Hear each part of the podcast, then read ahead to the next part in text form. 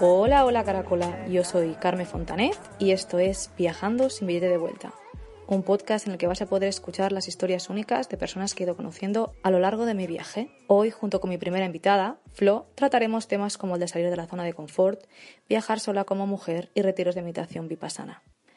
Flo es una sevillana de 29 años que conocí en Sri Lanka, Sri Lanka, no sé cómo se pronuncia la verdad, y que lleva desde los 18 años viajando por el mundo, ha estado en Latinoamérica, África, Asia, Europa obviamente y próximamente Australia. Con 10 años de experiencia viajando sola, Flo nos cuenta algunas de sus experiencias y cómo un retiro de meditación le ha cambiado la vida. Así que vete a por tu taza de café, ponte cómoda y cómodo para disfrutar de este podcast. Arrancamos. Vale, pues empezamos. Hola, Flo. ¿Cómo estás? ¿Cómo estás ahora mismo? ¿Ahora mismo en este momento? Sí. ¿Cómo, pues está tu estado mental, tu, estado emocional? ¿Cómo te encuentras? Pues la verdad que, hace poco lo estaba pensando, ¿no? Que mm, en este momento de mi vida me encuentro con mucha paz. Sí, ¿y y por qué crees que se debe esta paz? pues seré una monotema, pero mm, creo que tiene que ver mucho con el tema del vipassana, o sea, de verdad mm, me ha cambiado la vida. bueno, vamos a hablar más tarde del vipassana. No, empecemos, no, empecemos por lo bueno. bueno, me alegro, me alegro de que, de que estés bien. Em, bueno, antes que nada, a mí me encanta saber ¿Cómo, ¿Cómo ha sido tu mañana? Antes de empezar con las preguntas, me gustaría que, me cuentes qué has hecho esta mañana, o sea, cómo, cómo es tu día, qué rutina tienes. Pues mira, la verdad que como puedo elegir yo un poco a qué hora trabajar, lo que me encanta hacer cuando me levanto es meditar. Siempre lo que lo primero que hago. ¿Meditas, meditas en silencio? ¿Meditas meditación guiada? Vipassana, silencio. Vipassana uh a la muerte. vale. Y mm, si puedo lo hago una hora, pero hay días como hoy que tengo clase, que tengo que dar clase de yoga y no tengo tanto tiempo y entonces pues media horita y cuando tengo clase pues doy la clase y luego mi práctica y cuando no tengo clase por las mañanas pues practico yoga. Y, y ya depende un poco del clima. Si hace buen tiempo me voy a hacer surf, si hay olas, si no, pues ya me pongo a trabajar, ¿no? Que hay que trabajar. Depende también un poco, depende un poco de eso. Pero lo empiezo siempre así el día, o sea, si no, no puedo. Guay, guay, guay.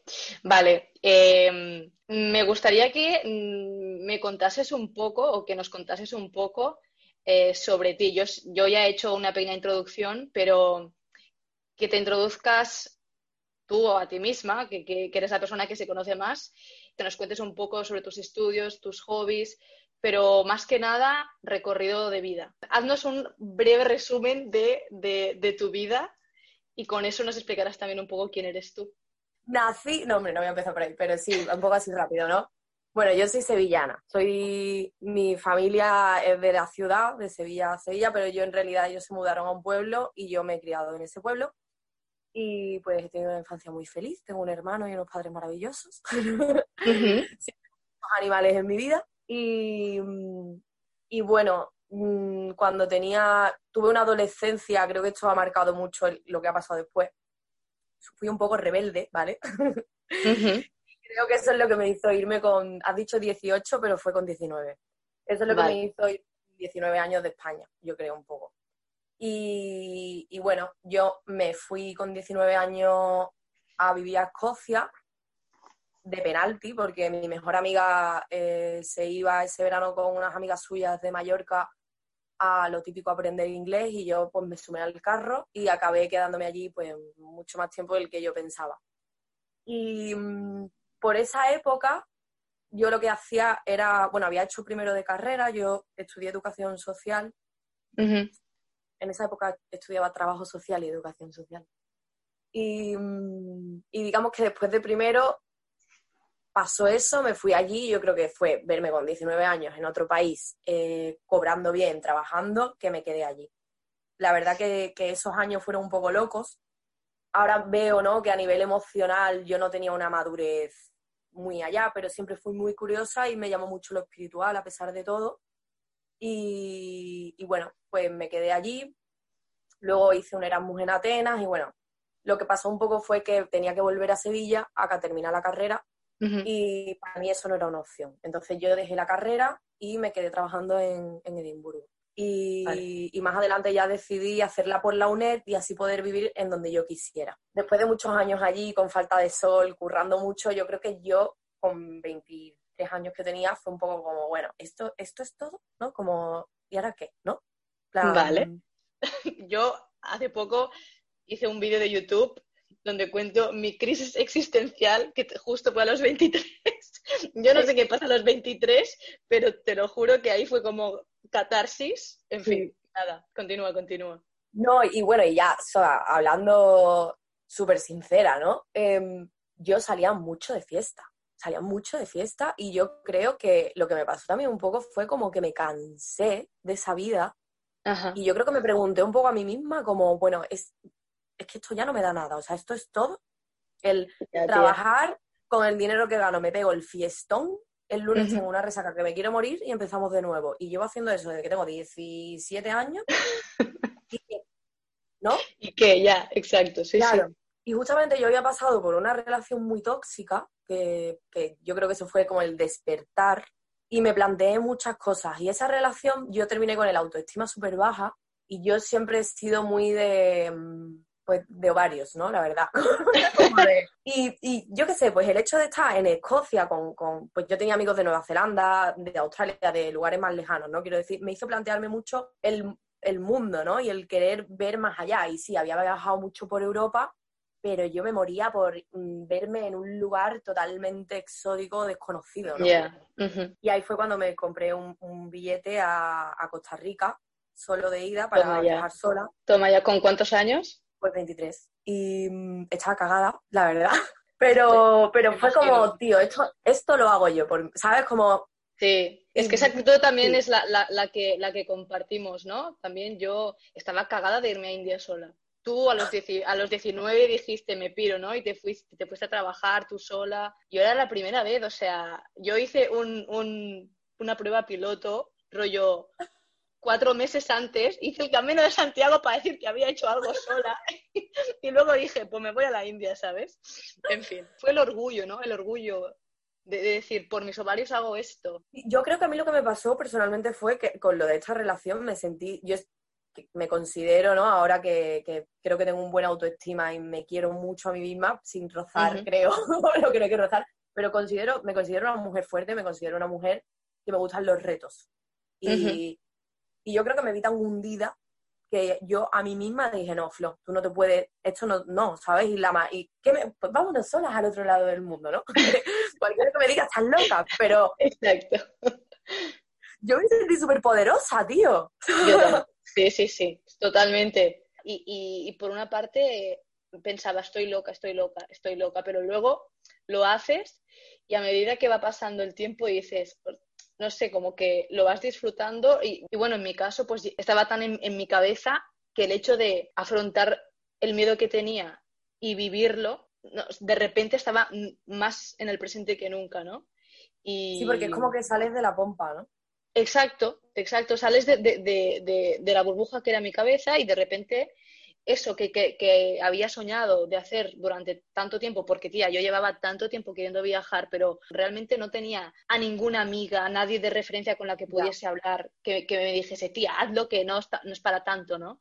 Y nada. Ya, pues, pues bueno, eso, me fui allí. Y una cosa que has dicho antes muy interesante que quería decir, ¿no? Que tú también estabas cagada y no sé qué opinas tú, pero creo que era un tema como que los años que pasé en Latinoamérica me, me, llamó mucho la atención cómo nos bombardean con información y con noticias que crean en nuestra cabeza un, prejuicio de los países que vemos como inseguros, como que no te puedes fiar de nadie, cómo vas a ir sola.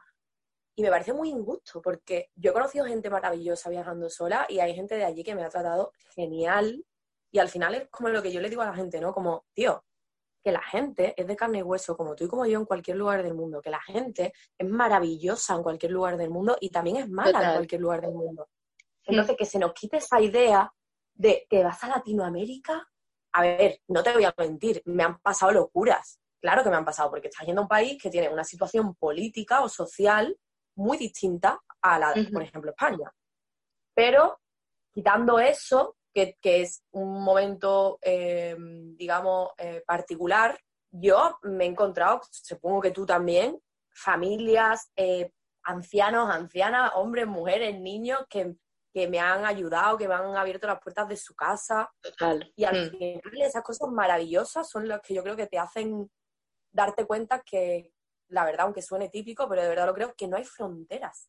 Es que el mundo es maravilloso y es enorme y hay que conocerlo, pero no para hacerte una foto en la muralla china, sino para hablar con la gente, para saber cómo la gente vive, ¿sabes, no? Entonces, por lo de que decías de la inseguridad, a mí me metieron mucho miedo.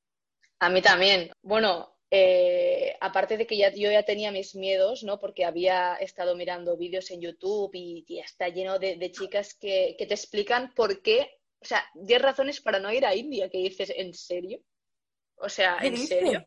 Sí, sí, o sea, había un montón de, hay un montón de peña que te dice por qué no deberías, por qué no deberías ir a India o, o no vayas a India sí, puntos suspensivos. No sé, que sí que es cierto que, tú también, que has estado en India, pues es un país muy, muy, muy diferente a, a Europa, ¿no? Especialmente a España. Pero, pero no sé, o sea, yo digo que, en todos los lugares, vayas donde vayas, evidentemente si te vas a un país que está en, guerra, pues ya, no vas, ya. no vas a ir, pero en otro país, si tienes sentido común y vas preparado, es que no te, no te, hace falta nada más, ¿sabes? O sea, y es, y es muy cierto lo que dices de, de los prejuicios, porque eh, eh, yo pensaba que me iba a pasar de todo, que todas las, las, cosas que las chicas estas contaban por los vídeos de YouTube, que me van a pasar a mí, tía. A mí no me pasó nada. Eh, evidentemente también me han pasado locuras, obviamente, pero porque yo creo que te pasan locuras en todas partes. O sea, en España también me han pasado locuras, ¿sabes? O sea, no es cosa de, de India o de mm, Costa Rica, da igual yo decía mucho, como todo el mundo te dice lo malo que te puede pasar, pero es que nadie te dice lo maravilloso que te puede pasar, que es muchísimo más. Que es muchísimo más. Y creo que hay un factor también, que de lo que estabas diciendo, ¿no? Que somos mujeres y por desgracia tenemos que tener cuidado en el mundo entero. O sea, la idea mm. esta de, es que en India son machistas, es que los países islámicos eh, también son machistas porque la mujer va a cubierta. O sea, no, vamos a ver sea, hay, mil aproximaciones al tema y mil teorías. Sí, una mujer, o sea, una, por ejemplo, una violación ocurre en España, ocurre en el en, Totalmente. Claro. incluso más aún te digo, muchas veces por ser blanca, que nos ven como dioses, ni a ti no te van a violar, a la que van a violar es la, la de allí. Exacto por, triste, por triste que sea, es que es, así. O sea, yo realmente tuve esa sensación. Más que nada porque, porque te ven tan, tan extraña, ¿no? Encima, viajando sola, ¿no? Con, tus cosas, o sea, te ven tan extraña que, les da hasta cosa hablarte. Entonces, evidentemente que habrá, que habrá el que, el que se atreva más, pero yo, por ejemplo, que, que al principio, a ver, sí que, sí que es cierto que yo tuve un cambio, ¿no? En la India, un cambio de actitud. Al principio vas con, miedo porque todo es diferente, pero al final ya te vas acostumbrando y vas, vas, vas conociendo el terreno y al final ya me salía a ser yo misma, ¿no? Con el carácter que tengo y el carácter que tengo aquí de decirle a alguien que me deje de tocar los ovarios se lo digo a alguien en la India. Entonces, claro, imagínate una chica blanca mm, chilla, a ver, que, que chilla más de uno, ¿eh? Pero es que se cagan se cagan porque no están acostumbrados. Mi sensación fue esa, que los hombres, a la mínima que, levantas la voz, se espantan. A ver, yo creo que al final, por ejemplo, los cuatro años que estuve en Latinoamérica, como mujer, las cosas que quizás me sucedieron, que tampoco ha sido nada grave, también me han sucedido en España, ¿no? Vale. pero he conocido a personas que, pues, eh, por desgracia, les han pasado cosas más graves Y esto no es culpa de nadie, porque no voy a decir que, ah, como ha salido de noche, te han violado. En la vida voy a decir eso, porque eso es culpa de la puta educación que tenemos, con perdón las palabras, pero es verdad. Y ese sistema patriarcal que existe. Sí. Pero es verdad que yo hay un punto que sí me daba cuenta que por ser mujer y estar viajando sola, tenía que tomar ciertas medidas. Te hablo de Latinoamérica. Pues, por ejemplo, yo no salía a la calle cuando ya se escondía el sol, o no iba sola, no conocía la zona. Hay días, o sea, me ha pasado, ¿eh? que he hecho cosas que no debería haber hecho y he pasado miedo, aunque luego no me ha pasado nada. Y sé, o sea, lo que quiero decir con esto es que, por desgracia, como mujer viajando sola, tenemos que tener más cuidado que los hombres. Más cuidado, sí, sí, sí, eso, eso es una verdad, eso es una verdad como un templo. pero hay que saberla.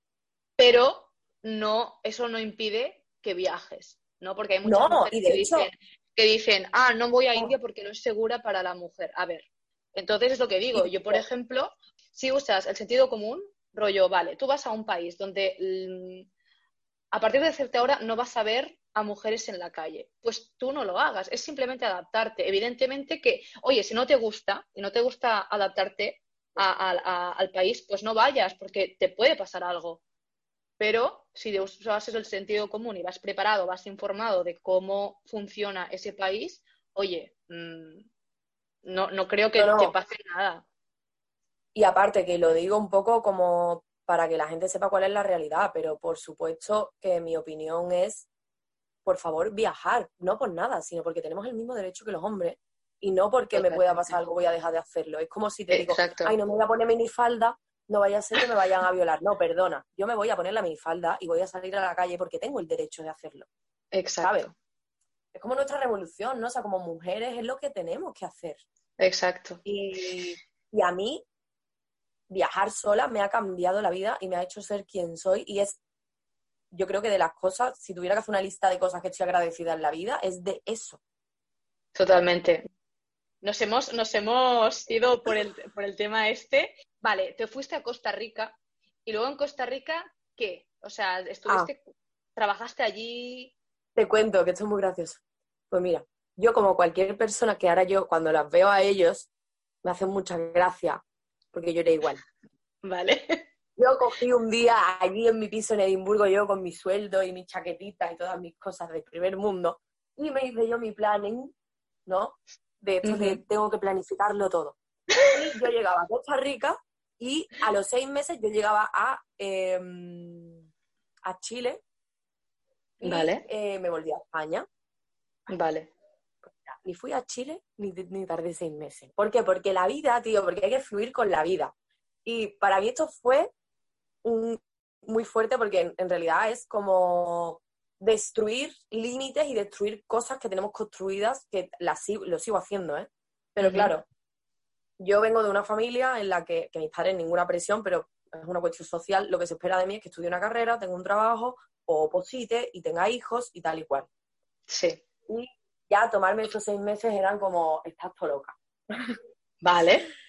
¿Qué pasa? Que yo llegué a Costa Rica y a mí, o sea, yo me enamoré al minuto número uno de ese país. Y mm, bueno, me fui hasta México en tráiler haciendo autostop. Toma ya. Eso fue como tocar tierra y darme cuenta de, de verdad la realidad que viven otras personas, porque en El Salvador, por ejemplo, fue muy hardcore la realidad que viven allí las personas. Pero bueno, eso es otro tema. Estuve dos meses en México y ahí lo que estaba haciendo yo un poco era como voluntariado. Entonces yo me iba a un hostel y pues trabajaba en la recepción o pintaba una pared y a cambio pues me daban mm. casa. Y yo pues estaba tirando de mis ahorros y me acuerdo perfectamente que, lo digo, me da igual, me llevé 3.000 euros y eh, yo también en ese momento tenía un apego muy grande al dinero y mucho miedo de quedarme sin dinero allí. Vale. Y al final me di cuenta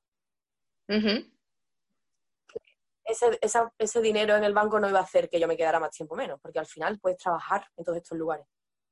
Y me volví a Costa Rica y empecé a hacer artesanía. Yo trabajaba la alpaca y el macramé y empecé a, vender.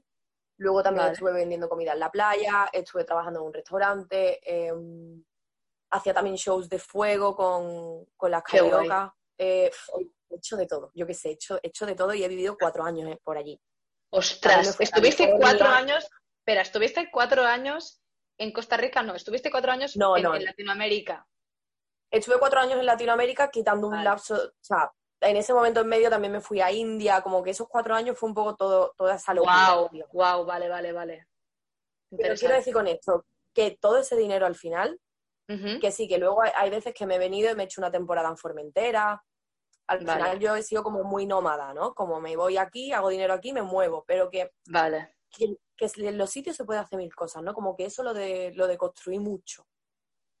y, y, bueno, el lugar que más fue mi, mi, base fue Costa Rica, que también es verdad que yo vivía en una zona que te la venden como muy insegura, y no digo que no lo sea, pero tú llegas allí y lo primero que te dicen es no te vayas al Caribe, vete al Pacífico.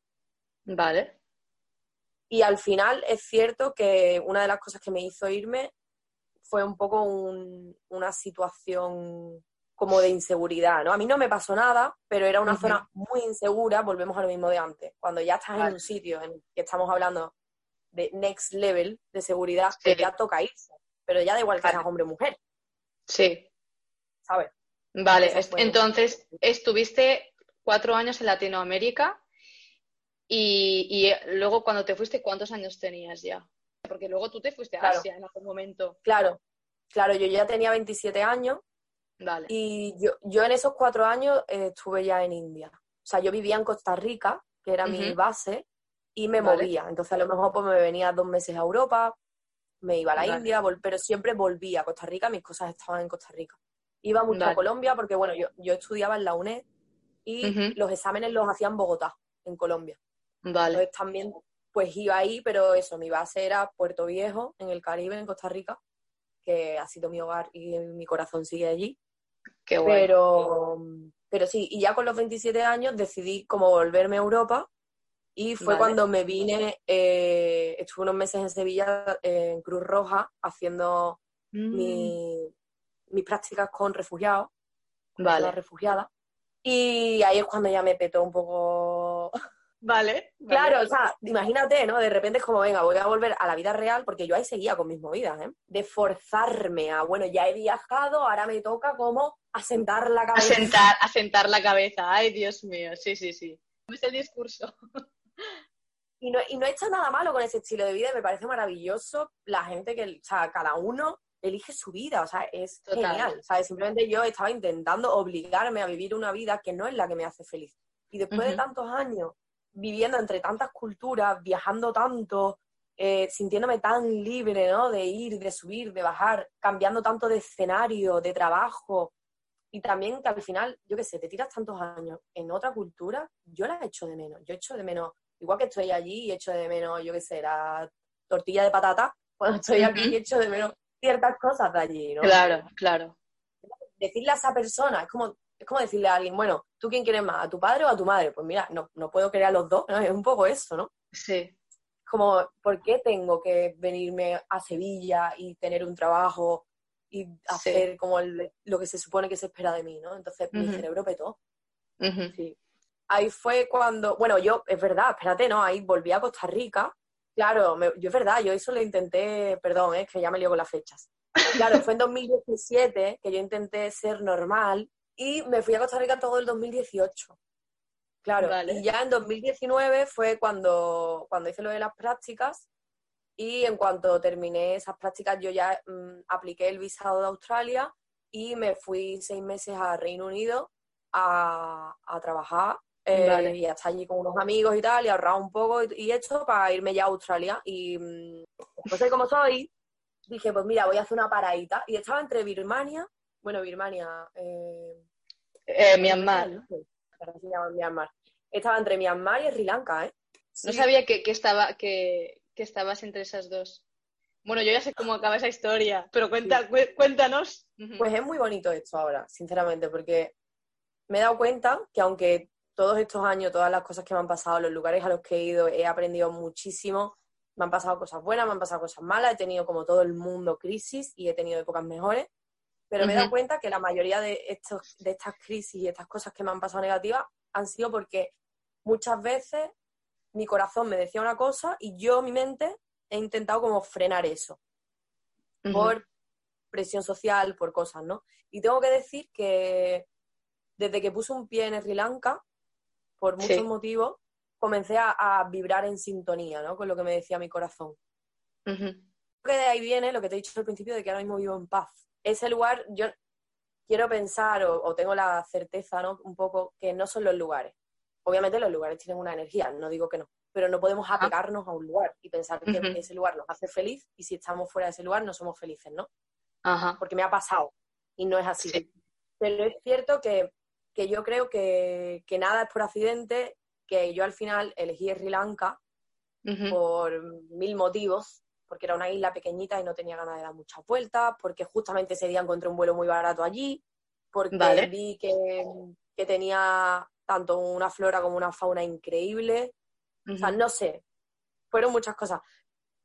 Y desde el minuto uno que me monté en ese avión, justo incluso en el avión ya conocía gente que hoy sigue estando en mi vida, que es muy fuerte.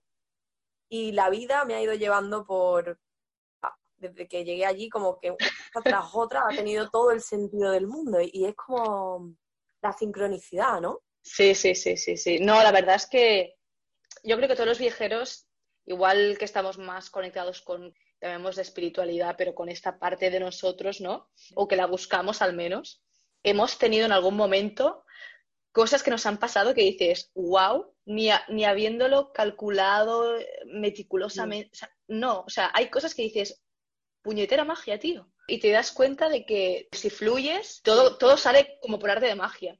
Y mira, un ejemplo que justamente pensaba el otro día es que, bueno, yo cuando llegué, ahora lo cuento mejor, ¿vale? Pero yo cuando llegué a Sri Lanka, mi plan era, me quedo tres semanas y ya tenía yo mi vuelo para Australia, ¿vale? Y esa situación me pasó la primera vez que yo fui a Costa Rica, porque te dije, ¿no? Que mi plan era, en seis meses estaba en Chile. Entonces yo ya me había comprado un vuelo de Panamá a Colombia, porque bueno, ahí eh, no está la selva y la FAR y es una locura, tú por ahí no puedes ir por tierra, entonces tienes que volar o coger un barco. Vale. Y ese vuelo, ¿vale? Yo em, en Costa Rica estaba súper conectada también con la vida, me estaban pasando cosas maravillosas, de verdad que también lo recuerdo como una de esas épocas que estaba súper conectada con la vida, de esto que te levantas cada mañana y dices, la vida es un milagro, ¿no? O sea, como una sensación de conexión con la naturaleza, con la gente, como, ¡buah!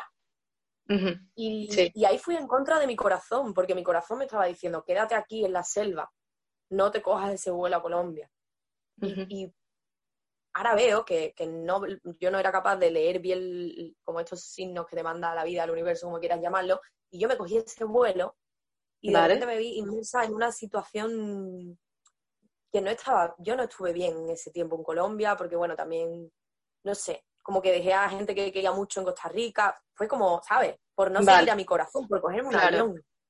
Y en el caso de, de Sri Lanka, yo el día del, yo dos días antes del vuelo yo sabía que no me iba a coger ese vuelo y me costó 600 el vuelo y yo escúchame, yo no cobro una pasta para nada, pero lo que te digo, hace ya mucho que decidí desapegarme del dinero y mi felicidad vale más. Y yo me vi... Sabiduría plena, ¿eh? ¿Pero qué pasó? O sea, ¿te quedaste y qué? Que me cambió la vida.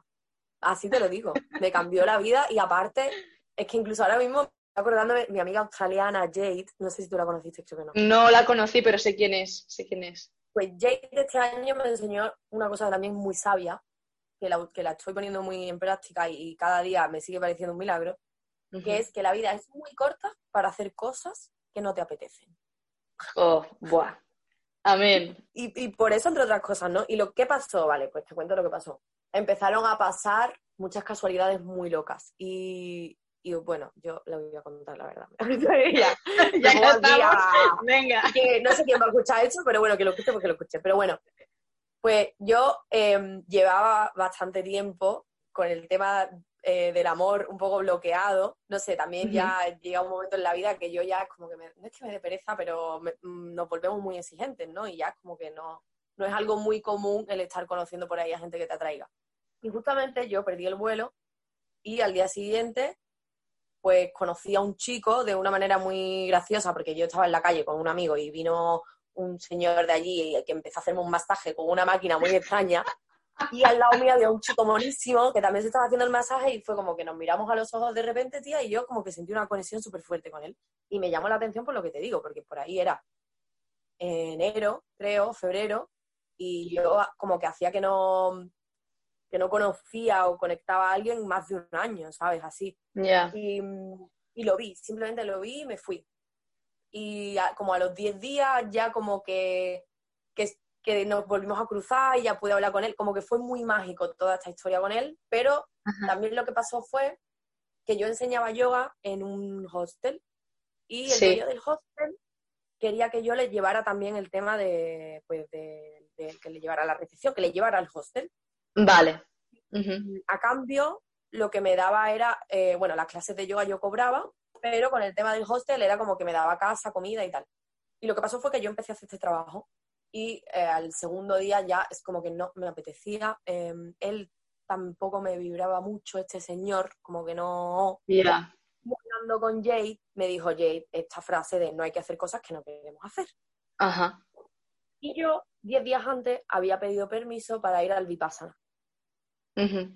Y me habían dicho que sí, desde el centro de Vipassana. Pero Sí, claro, yo tenía este trabajo. Entonces tuve que decir que no. ya.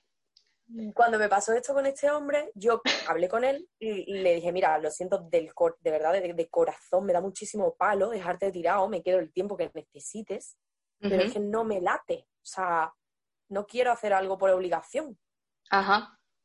Él se enfadó conmigo y me dijo que no hacía falta que me quedara ni un día más y que las clases de yoga, que, que tampoco. Y, Vale. mm, y yo me puse súper triste ese día por esto, porque decía, joder, si le he hablado desde el corazón, como que lo siento un montón, ¿qué más puedo hacer? Y de repente se me encendió la bombilla y fue como, Flo, es que esto es una señal de que te puedes ir al Vipassana. O sea, piénsalo. Y mm, corriendo llamé a, a los del Vipassana y les dije que, que, que si podía ir al día siguiente. Y me dijo, Hostia, es Me dijo el hombre verdad. que sí. Hola, hola, hola. Y entonces, bueno, yo estaba con este chico y pues de la noche a la mañana le dije, oye, escúchame, que me voy 10 días, ¿vale? Y que no puedes ni escribirme al móvil porque es que no tengo móvil.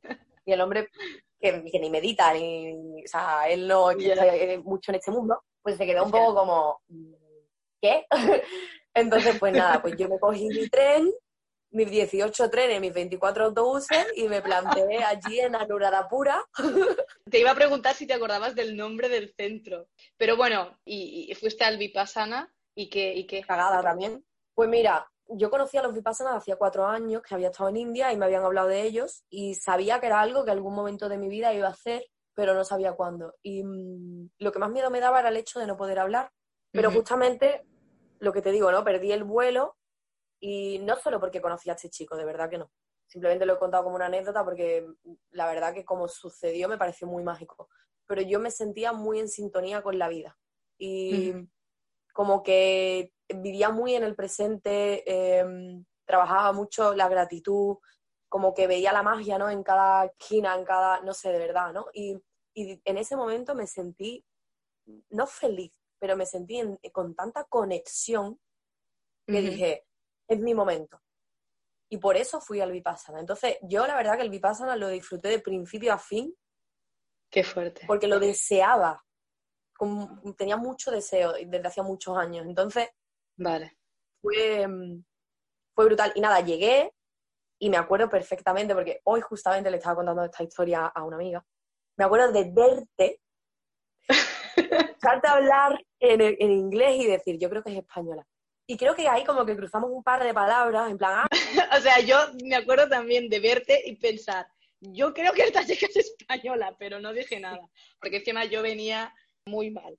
Tenía un- una bola interna muy, muy grande eh, en ese Vipassana, pero bueno, también creo que todo el mundo está donde tiene que estar, ¿no? O sea, creo que, que yo en ese momento lo estaba pasando mal porque yo no estaba alineada conmigo misma, digamos. Creo que era mi, mi tercer Vipassana ese, que fui como estudiante, pero al final acabé eh, sirviendo porque me pidieron que sirviese. Pero como has dicho tú antes, nada es un accidente. Yo tenía que servir en ese Vipassana. Fue increíble el servicio. Todos los Vipassanas me han cambiado un poco. Bueno, un poco mucho.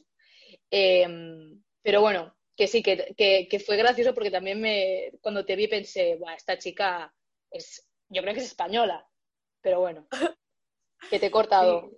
Y nada, y llegué y me acuerdo perfectamente de del el hecho, ¿no? De darle mis cosas a ese señor, de darle mi teléfono, darle eso es algo que, de hecho, tengo muchas ganas de volver a hacer otro porque me hace mucha falta en este aspecto, ¿no? El cómo le damos nuestros objetos materiales, que nos creemos que no, pero hacen mucho de nuestra identidad, y te das cuenta, ¿no? De, bueno, ¿y ahora quién soy yo? Sin todas estas cosas, porque yo no tenía ni mi reloj, o sea, yo le di todo. Y la ropa que yo llevaba no era mía porque yo no tenía ropa blanca y me dieron allí como cuatro trapos que tenían y yo es lo que vestí esos días. Y, claro, y te quitan todo. Por ejemplo, a mí me encanta escribir, desde hace muchos años escribo y eso tengo que decir que me porté mal. Porque el papelito que dejan allí frases, como tres frases en diez días. como a verdades que llegué, ¿sabes? Sí, no, no. Yo eh, me daba mucha rabia, o sea, yo escribí diarios a medida que iba viajando. Y me acuerdo que tenía, es que es curioso, ¿eh? Tenía uno que me compré en Indonesia, así súper cutre. Tenía un montón de cosas escritas. Y me acuerdo que durante el primer Vipassana también tuve como un montón de, momentos de Dios, o sea, como, como que te sientes iluminado, ¿no? Por un momento de, he encontrado la verdad, he encontrado el, el secreto de la vida.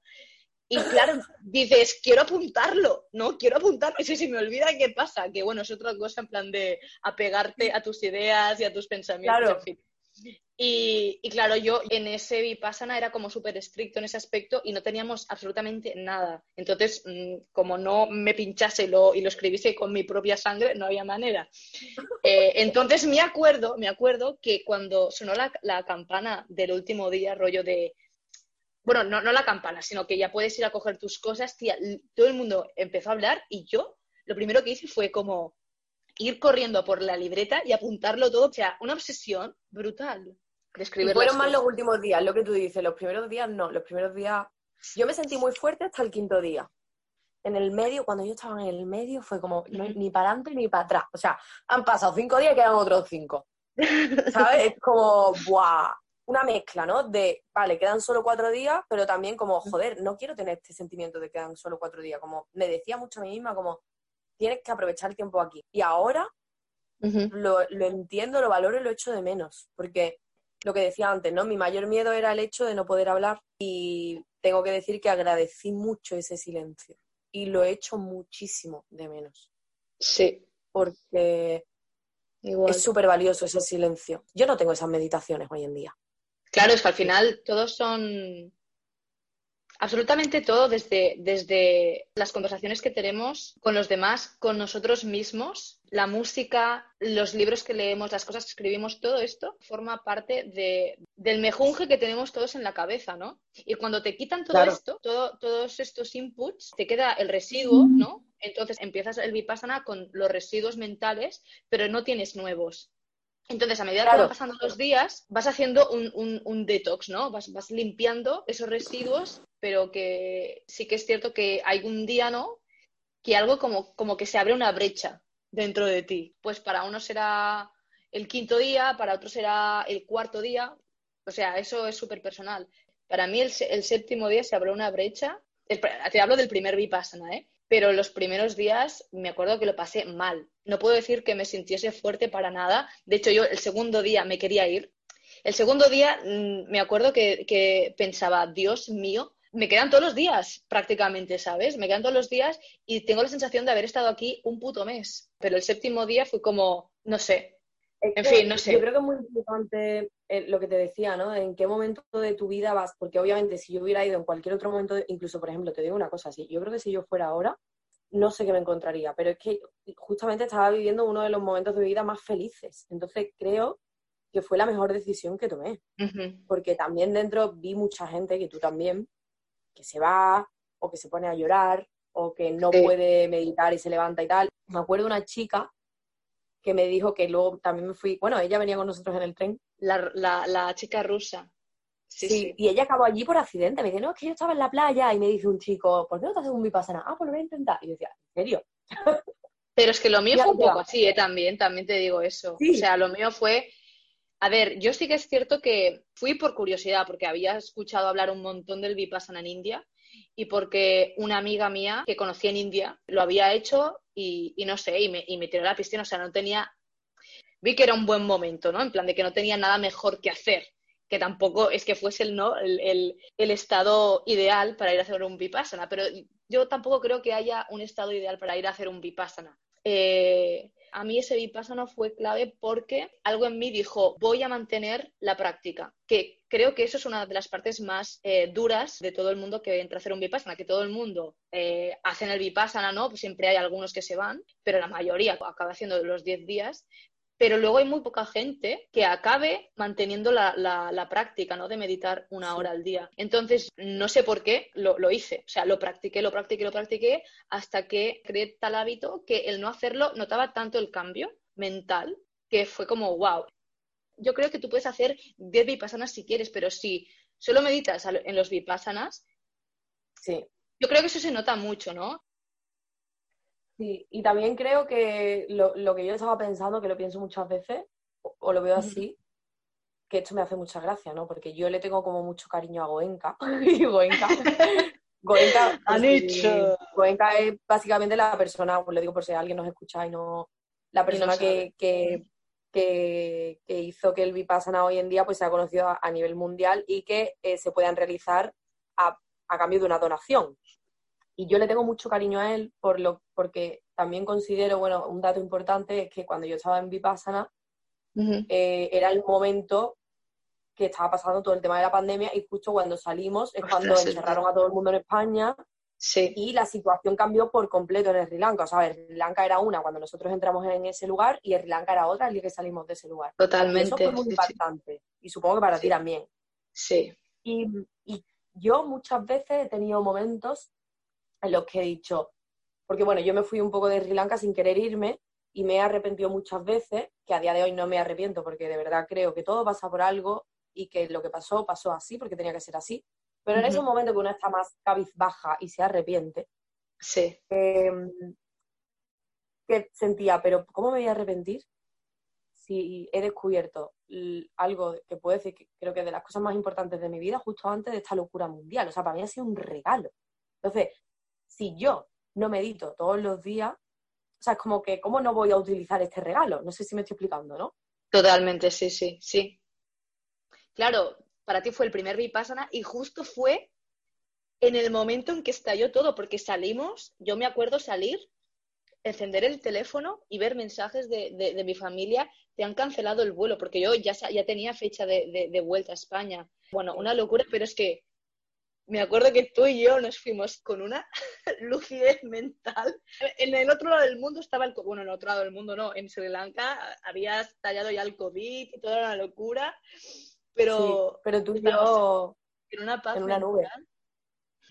Sí, y mm, por eso, ¿no? Que lo que, lo que estabas diciendo, ¿no? De que entiendo que hay mucha gente que no lo vuelve a hacer, pero que, que me, no sé, bueno, cada uno hace lo que quiere, pero me parece un poco una pena, ¿no? Porque mm, me parece que es mi herramienta de vida. O sea, incluso te diría que mm, considero que obviamente la meditación es parte del yoga. Esta en particular no, porque como sabemos tiene otro origen. Pero una de las cosas que también me hizo ir fue que pues, yo practico yoga desde hace seis años y nunca había tenido meditaciones profundas.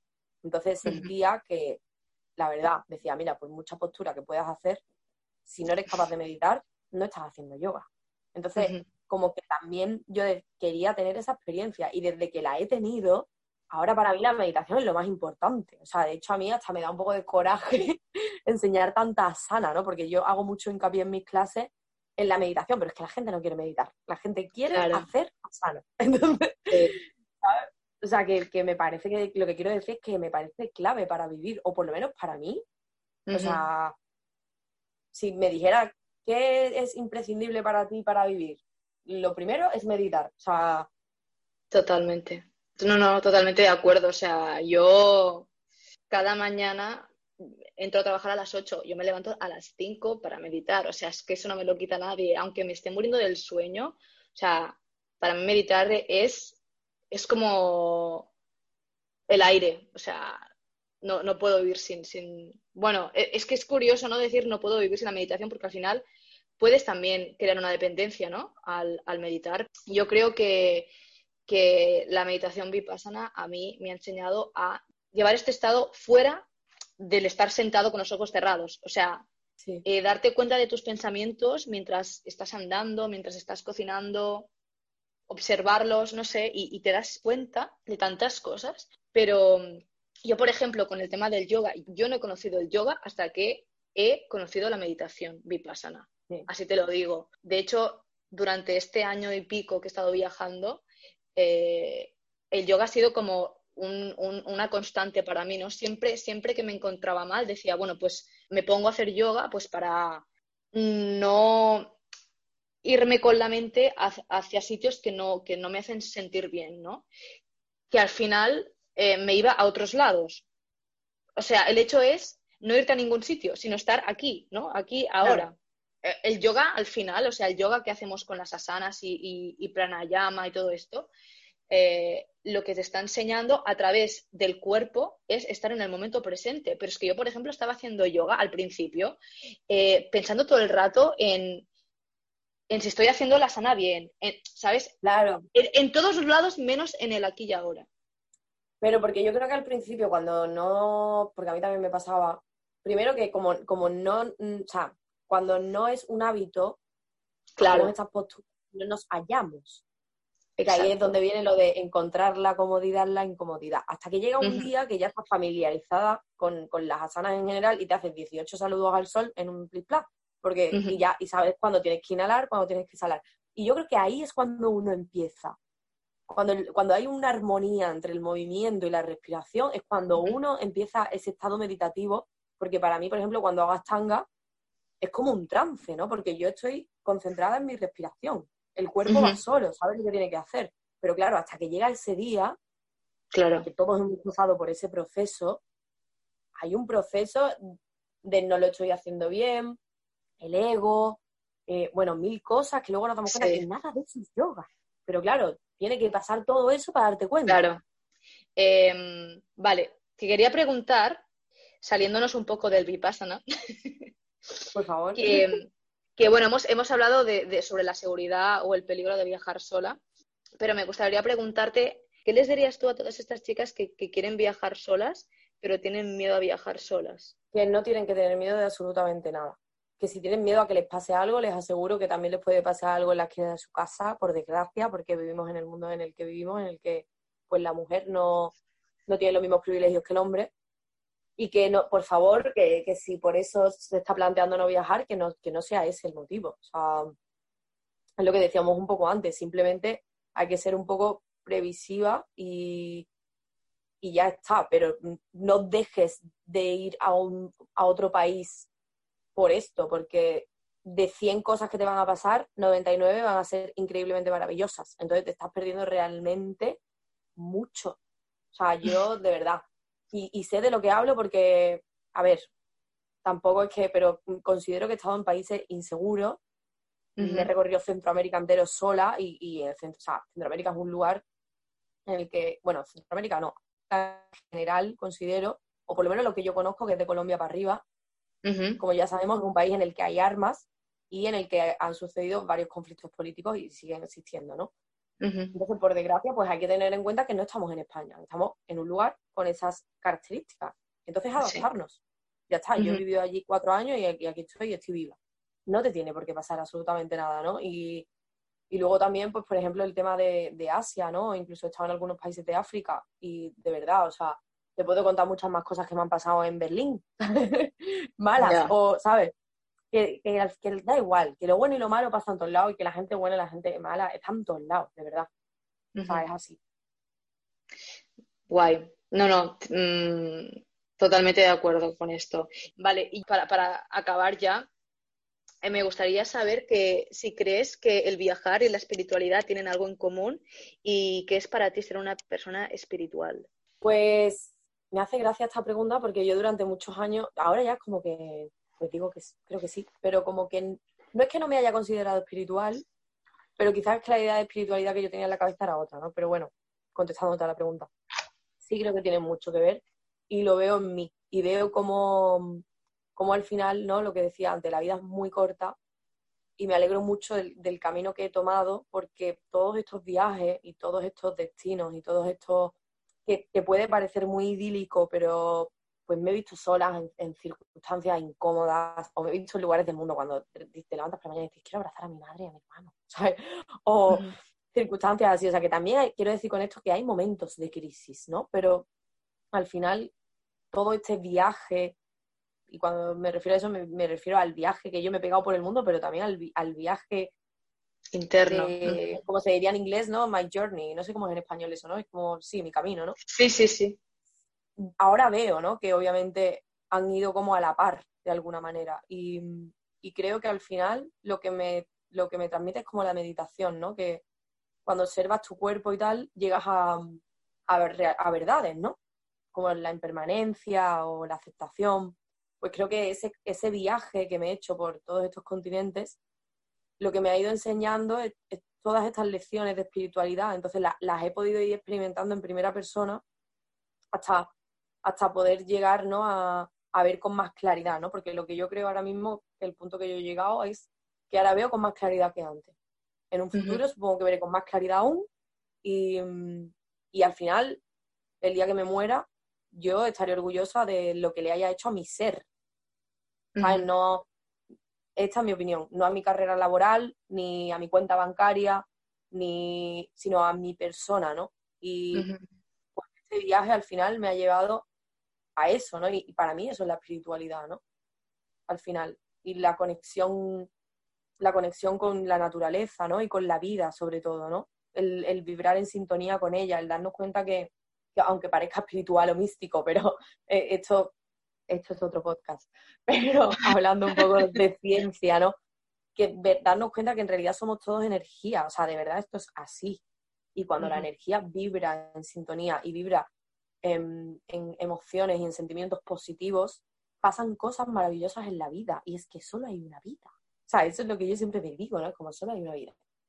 Vas a ser una vez, Carmen, solo vas a ser una vez fulanito o fulanita Así que aprovechalo, ¿no? Aprovechalo. Claro. Que como, como dijo tu, buena amiga, la vida es muy corta, o esta vida es muy corta para, para, para hacer cosas que no te apetecen. Claro. Y que, hay que me lo voy a apuntar, ¿eh?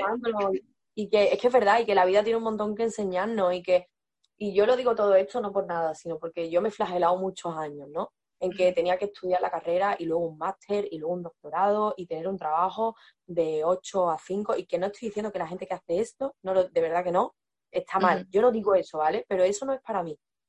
Y muchos años he hecho cosas que no he querido hacer por presión y por eso me lo repito a mí siempre que, me, que me, pregunto, ¿estaré haciendo lo que tengo que hacer? Y digo, si, si lo que estoy haciendo me hace feliz y yo me estoy levantando por las mañanas pensando que esta vida es un milagro y sintiéndome en conexión con todo lo que sucede en mi alrededor, entonces estoy haciendo lo que tengo que hacer, seguro. Te aplaudo. Vale, em, bueno, pues, pues hasta aquí la, entrevista, pero antes de acabar, que esto, esto es un poco sorpresa para ti, voy a hacerte eh, unas preguntas eh, como súper rápidas, en plan de me contestas si sí o si no. A ver cuántas son, creo que son. Playa o montaña. Venga, a ver. pues mira, ya tienes una. Vale, a ver, empezamos, ¿eh? ¿Tren o avión? ¿Prefieres viajar en tren o avión? ¿Madrugar o trasnochar? Trasnochar. ¿Netflix and chill o fiesta? Netflix and chill, ahora mismo. ¿Montaña o playa? Playa. ¿Billete de ida o ida y vuelta? Billete de ida. Eh, ¿Retiro de yoga o retiro vipassana? Vipassana. vale, y ahora, ¿serie o peli del momento? Eh, algo que te estés pues viendo ahora, no tiene, no tiene que ser tu favorita. A ver, pues es que te cuento lo que me estoy viendo ahora, que lo llevo viendo un año, porque yo, ya no consumo tanta, tanto, aunque haya dicho Netflix y tal, pero yo ya no consumo tanto Netflix. Yo antes, hace dos años, yo es que era todas las noches, ya no, ahora pues hago otras cosas como leer, meditar y tal. Entonces llevo un año ¿Sí? intentando ver una serie que la sigo viendo, que se llama Homeland. Ah. No sé si la conoces. No, pero ya, ya la buscaré. Y mola mucho sinceramente me he dado cuenta que me gusta por esto que estábamos hablando, y es que los personajes llegan a un momento que, viven en, muchos países que, pues bueno, ellos son estadounidenses, pero sobre todo van mucho a Oriente Medio y tal, y llegan a empatizar tanto con, con estas poblaciones que pues yo lo que siento o que me hace engancharme a ellos es que al final se sienten un poco de todas partes, ¿no? Que al final es como me siento yo un poco también. Y creo que por eso la veo. Guay, me la apunto. ¿Canción, grupo o artista del momento? ¿Algo que estés escuchando en plan non-stop? Ahora, pues estoy muy enganchada a, a un cantante. No, no, no, no. ah, bueno, sí, esa, esa, mierda también. Pero hay un, ah, no, pero hay un cantante que últimamente em, me tiene muy enganchada, que creo que es sudafricano. Sí. Y se llama Batandla.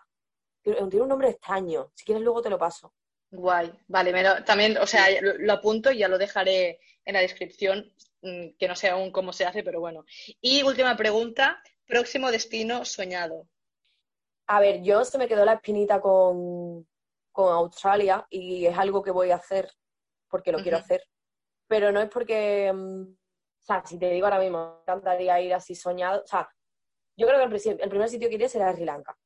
Vale, por eso, lo que te diga el corazón, ¿eh? El corazón, el corazón es Sri Lanka y Costa Rica. O sea, yo ahora mismo lo que tengo ganas es de volver a esos lugares, también porque tengo proyectos en esos lugares y ahora mismo estoy más centrada en lo Ya como que el, hace tres años mi plan era eh, comerme el mundo e ir a todos los países que existen. Ahora mismo como que ya quiero ir a donde dejé un poco el corazón. Tengo ganas de volver a ver amigos míos que están allí, como que estoy en ese punto. Vale. repetir. Pues, pues muchísimas gracias, Flo de mi corazón. Ha sido intenso, ha sido muy guay y me encanta hablar contigo, me encantan nuestras conversaciones y por favor que sean más. Y nada, que te mando un abrazo enorme. Cuando quieras. Bueno, pues eh, gracias por escucharnos y apoyar este podcast. Si quieres saber más sobre Flow, puedes encontrarla en Instagram como flow.alojayoga. Y nada más, espero que hayas disfrutado de esta charla y que pases un buen día. Chao, chao.